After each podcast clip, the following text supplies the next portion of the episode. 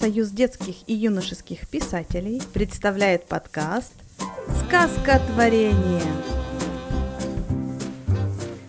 Друзья, сегодня у нас в гостях человек, которого знают, мне кажется, все. По крайней мере, большая часть людей, которые читают своим детям книги или покупают детям книги. Серьезно, я даже не знаю, как представить человека, у которого настолько много интересов, талантов и друзей. Друзья, у нас в гостях сама Катя Матюшкина. Катя, привет!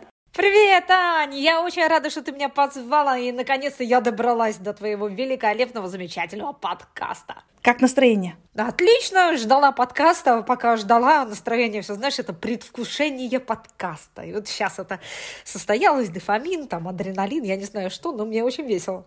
Как у соучредителя Союза не могу не спросить, а что для тебя Союз Детлит? Зачем он нужен? Союз Детлит нужен в первую очередь для меня, мне, потому что мне очень хочется объединиться с детскими писателями. Всегда была мечта, чтобы было много-много прикольных, хороших друзей и дружить писательской тусовкой, как делали в стари, старинные времена те же самые Успенский э, и так далее, наши мэтры. И сейчас очень хочется продолжить традицию, соединиться и быть вместе. Какими ты видишь тенденции в детской и юношеской литературе? Куда движемся? Я думаю, что мы движемся очень хорошо и очень хорошо движемся в сторону интересной литературы. Дело в том, что в современном мире э, литература детская стремительно меняется, так как это достаточно молодой жанр, и она возникла намного позже, чем взрослая литература, и сейчас детская литература преодолевает стремительными путями те о, долгие многолетние этапы развития, что было со взрослой литературой, а именно детская литература становится интересной не только для конкретных маленьких детей или взрослых, а для всех. Ее можно читать как и детям, так и взрослым, и внимание не падает. Куда движемся? Куда движемся? Движемся в светлое будущее, движемся с детской литературой. И что хочется особенно отметить, то, что э, на сегодняшний день западные писатели, в основном там англичане и американцы, они пишут сильнее наших современников в общей массе. Конечно, у нас есть единицы, звезды и так далее. Не будем тыкать пальцем э, в людей. Вот. Но э, в общей массе, конечно, они пишут больше. И это не случайно. Просто у них есть огромная школа, школа э, литературного мастерства, где учат не только просто писать и излагать свои мысли, фантазировать, а учат как завладеть вниманием читателя? Ну, дело в том, чтобы прочитать книжку в захлеб, нужно очень здорово в нее погрузиться. И вот эти все приемы, я надеюсь, сейчас потихонечку изучают и наши российские писатели, и мы прикладываем к этому все возможные силы. По крайней мере, я, я веду большое количество курсов, чтобы обучить писателей писать интересно. Подтверждаю, не то чтобы я прям сильно интересно стала писать, но курс проходила. И это заслуга не твоя, в смысле, не сильно действительно хорошо, а моя, я еще работаю над этим. Я где-то слышала, что жанр детектив вы с Катей Аковитой выбрали не случайно. Ладно, кого я обманываю, я знаю эту историю. Но многие не знают. Расскажешь? Мне кажется, она прекрасно иллюстрирует, как стоит искать свою нишу сегодня. Мы долго думали о том, чтобы нам такое написать. Я, так как фанат была Булычевой и все, все детство там читала Алису Селезневу и хотела писать только так, никак иначе, хотела написать подростковую фантазиатину или даже фантастику. Но дело в том, что я же на ту пору около 10 лет была как он называется-то, иллюстратором. Я работала с очень большим количеством издательств, иллюстрировала книги, открытки, какие-то бесконечные-бесконечные... В общем, очень много работы было в иллюстрировании книг. И, соответственно, я знала очень много редакций, куда я приходила и спрашивала, ребят, давайте я вам детскую книгу напишу, а мне говорили, Кать, ты знаешь, сейчас детская книга не продается, это жанр утопающий, и никаких э, шансов нету, тем более ты неизвестный автор, рисуй-ка ты лучше свои рисуночки. Вот. На что я очень долго расстраивалась, а потом мы с Катей что-то так посидели, решили, что все равно книгу напишем, но чтобы ее продать в издательство, нам же нужна какая-то фишка. Мы же должны что-то придумать, чтобы ее точно взяли. Ну, мы так подумали, а мы же иллюстраторы, значит, мы можем книгу иллюстрировать. А какую мы можем иллюстрировать книгу? Соответственно, детскую, потому что подростковые книги иллюстрируются намного меньше. Вот. И поразмыслив, мы пошли в магазин, купили книги, которые близки нам по жанру и близки по иллюстрациям. Посмотрели, проанализировали и стали придумывать то, что бы мы могли написать, чтобы было по-настоящему интересно. Получается, чтобы действительно завлечь читателя, нужна тайна, нужны приключения, нужен какой-то достаточно быстрый, динамичный сюжет. И самое простое, на чем можно поймать читателя, вот зрителя, э, читателя, это именно на какую-то сразу тайну и сразу очень сильную мотивацию персонажей, почему они хотят эту тайну раскрыть. Соответственно, детектив. И вот э, на стыке того, что мы понимаем, что будем иллюстрировать книгу, мы напишем детектив, у нас вот со созрел вот этот план прикольного детектива, чтобы э, книжка сочетала себя, с одной стороны, сказку, приключения детектив, с другой стороны, прикольные иллюстрации. И я вспомнила, что мне очень нравились в детстве веселые картинки журнал, в котором в конце, на последнем развороте, были лабиринты, э, раскраски и так далее, что-то интересное. И мы это тоже вложили в книгу. И вот получился вот такой вот странный продукт, который на ту пору был совершенно удивительным, странным, и он хорошо зашел читателю, а сегодня уже у нас целая серия прикольных детективов, и не только мы с Катей пишем эти книги. Когда-нибудь я буду с вами в одном так ряду. давай уже. Ну, где-то в конце, но в этом ряду. Кать, а ты борешься с пиратством? И как в целом ты к нему относишься? Нет, я не борюсь с пиратством. Э, дело в том, что я глубоко убеждена, что в любом случае, если человек пират, то он либо прочтет твою книгу как пират, либо он ее не будет читать вообще. Пусть он лучше уж прочтет мою книгу и, может быть, кому-то расскажет о том, что книга хорошая и кто-то купит. Я думаю, что пиратство само по себе, оно в какой-то момент придет к своему логическому завершению, когда просто, допустим, чтобы книгу скачать бесплатно, ты оплачиваешь интернет, и интернет сам ресурсы, с которого что-то э, скачивали, будет выплачивать там небольшую денежку и так далее. Но для меня это очень здорово, то, что люди хоть каким-то образом могут получить мою книжку почитать. Тем более не у всех есть деньги. А, тем более, что мои читатели – дети, а дети не обладают деньгами. То есть есть родители, которые о них заботятся, деньги дают, там, отводят в библиотеку, а есть дети, которых вообще нету никакого варианта никаких книг почитать, и если они даже бесплатно скачают, то, конечно, я не буду это говорить в издательстве, но я, в принципе, к этому отношусь спокойно. Я тут подготовила спич на тему «Нужно самого въедливого члена Союза попросить занять эту самую сложную должность борца с пиратами», а тут сижу и соглашаюсь с тобой. Как так? Ну, видишь, в чем дело? Э, как бы кажется, что борьба с, пиратами принесет деньги э, в первую очередь автору. Но здесь очень такая тонкая грань. Она может как принести деньги автору, так может и э, просто лишить автора возможности, что у него его же книги будут на каких-то ресурсах. Например, у меня э, пиратские э, копии моих книг, аудиоисторий есть в интернете. Я не знаю, кто их там копирует, как их рассылают, но там, там допустим, 80 тысяч прослушиваний какой-то одной сказки. Я понимаю, что 80 тысяч раз включалась эта аудиосказка и была прослушана. И что мой, моя целевая аудитория является на 80 тысяч человек больше, чем я думаю, чем у меня покупалась книга. И это на самом деле великолепно, потому что человек сначала прослушал книгу, а потом захотел иметь ее в иллюстративном виде, а потом захотел купить своему ребенку, чтобы он ее листал и читал. А потом пойма... захотел поймать Катю Матюшкину на выставке и подписать эту книгу. Вот, да. Они так и делают. Я тоже так хочу. Я знаю, что сейчас ведется работа над мультфильмом «Лапой вверх», и вы сами пишете к нему сценарии, вы с Катей Аковитой. Сценарии сильно отличаются от прозы, и что сложнее писать? Да, у нас сейчас идет работа над мультфильмом по нашей с Катей книге.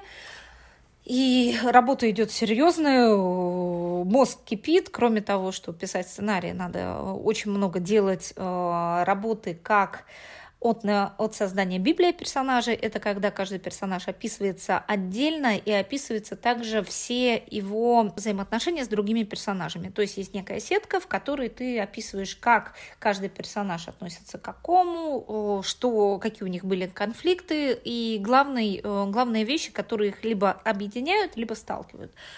Кроме этого делается сценарий, туда же рисуется, э, фаны делает Катя, я рисую персонажей, и вот мы занимаемся мультфильмом. Чем сложнее писать сценарий? Дело в том, что в сценариях есть жесткая схема, и если вы делаете сериал, то сценарий состоит из э, некоторых, ну, таких вот недвижных совершенно кусков. То есть у тебя есть, допустим, одна минута, на первой минуте у тебя идет зачин, ну, какое-то преступление, потом идет заставка, потом на третьей минуте у тебя должно быть поворотное событие, на четвертой минуте у тебя кульминация, на пятой развязка, на шестой титры пошли.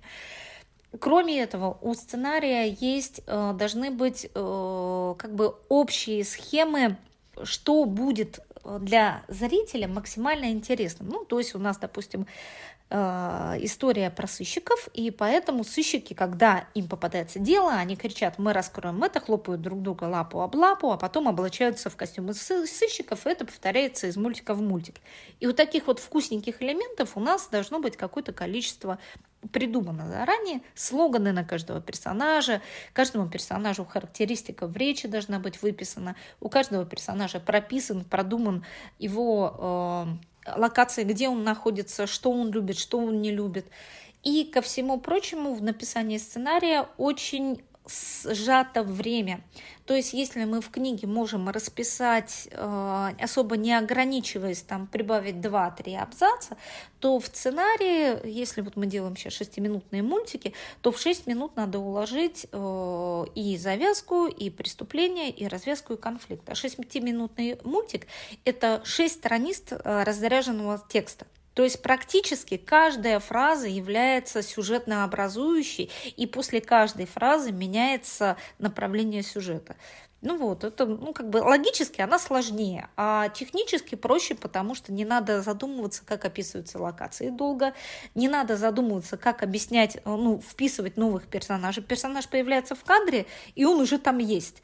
А локация появляется в кадре, уже понятно, сколько персонажей там находится, сутки, как, какое время года и так далее. Единственная сложность – это каждый раз вводить имя персонажа. То есть он не, не ходит же, он и не говорит, меня зовут там крокодил Гена, условно говоря.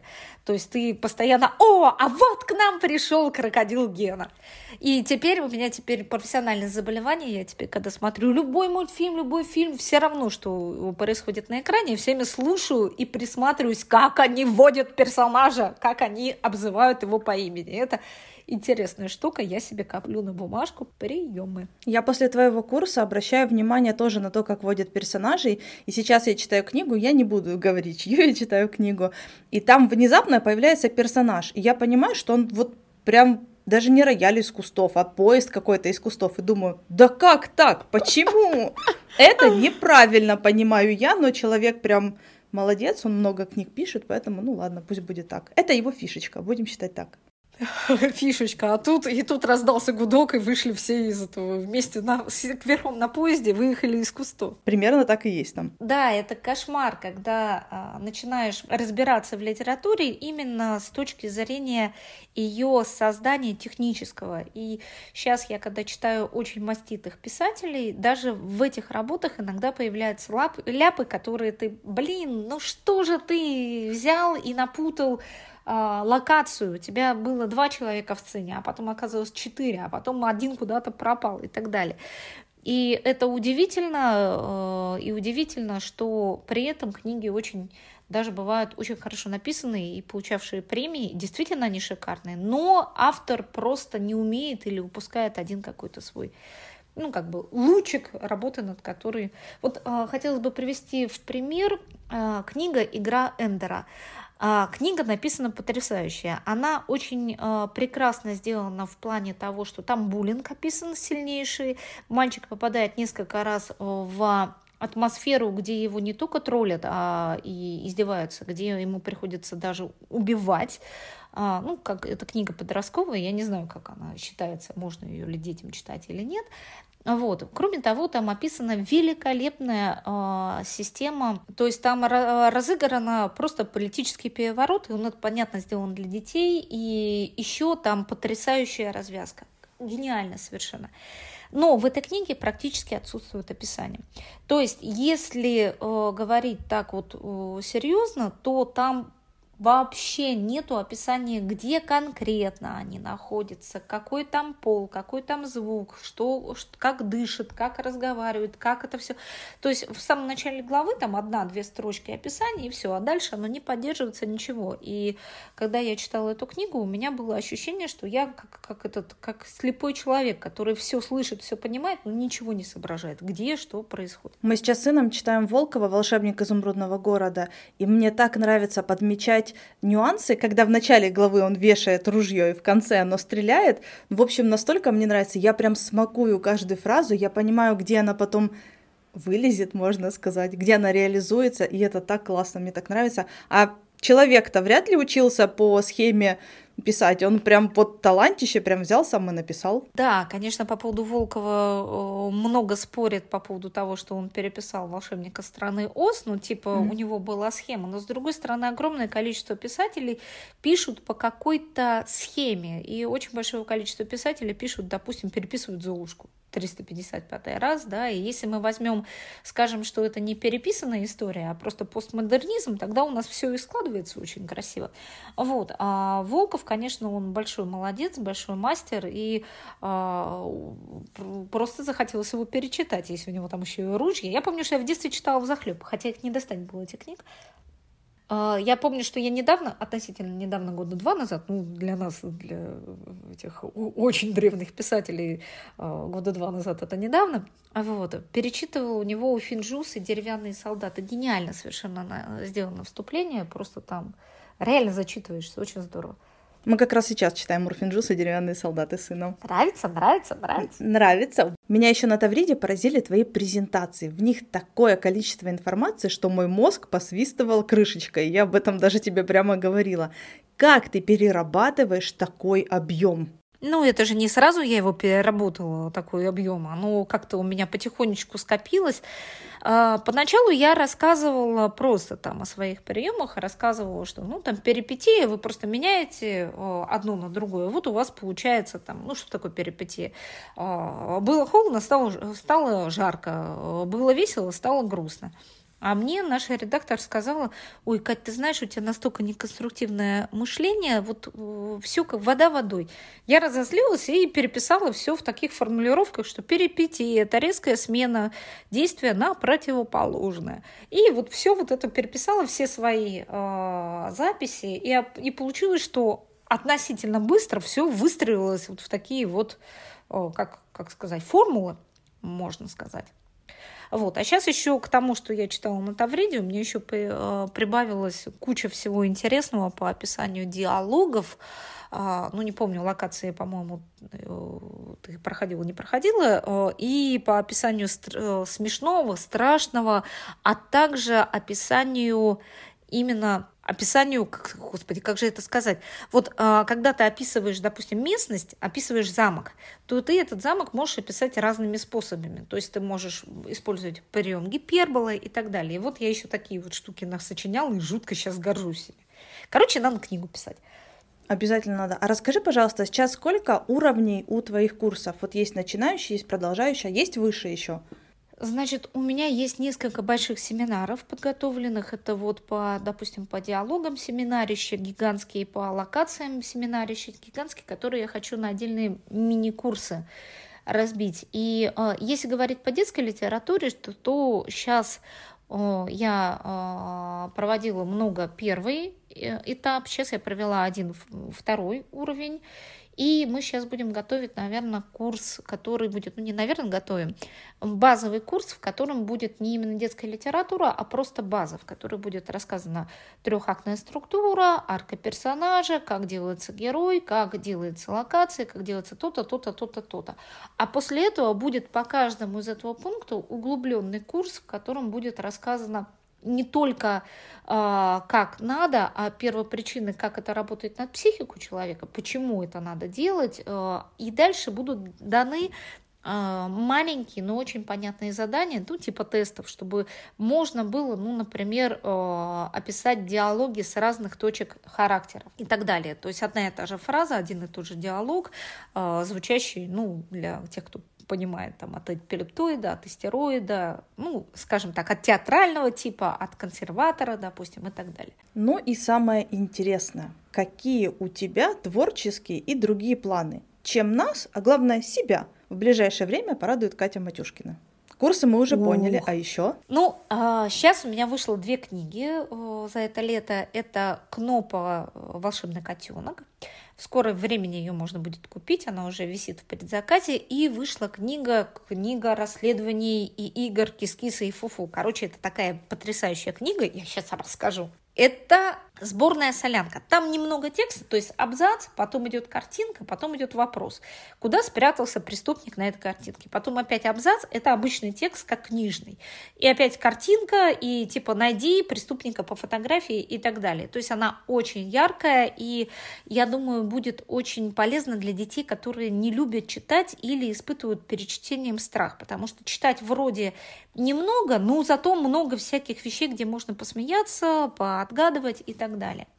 Ну, что еще? Сейчас я пишу кота, господи, восьмого. Сейчас мы с Катей пишем книгу, по-моему, девятую про Фуфу и Кис-Киса, которая будет называться «Укуси вампира».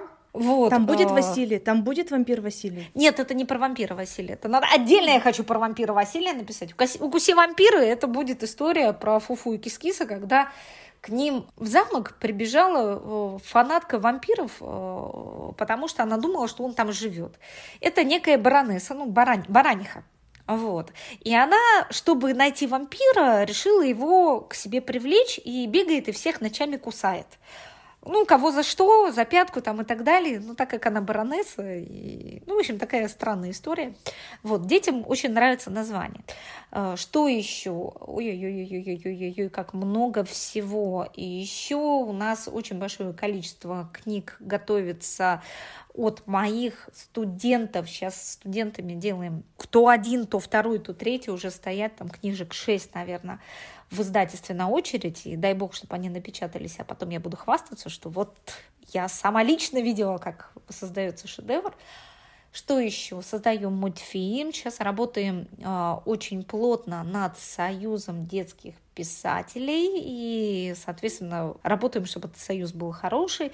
И я все-таки сейчас очень хочу дописать э, фэнтези, которое у меня там валяется недописано. Взрослая? Вот. Ну, нет, подростковая подростковая фэнтези и очень, ну, позарез хочу. Вот хочу, хочу, хочу. А, еще мы будем еще писать с Катей, у нас почти написана книга кролика про кролика с рисунками и стихами кролика, но дубль три. Про то, как кролик попал в будущее, а там оказалось, что он известнейший кролик, всюду стоят его статуи, ну, он же известный там и путешественник, и э, в веках затерся его образ его друга, и у него нет лица, это его друг Бобер, который на самом деле был с ним во всех этих приключениях.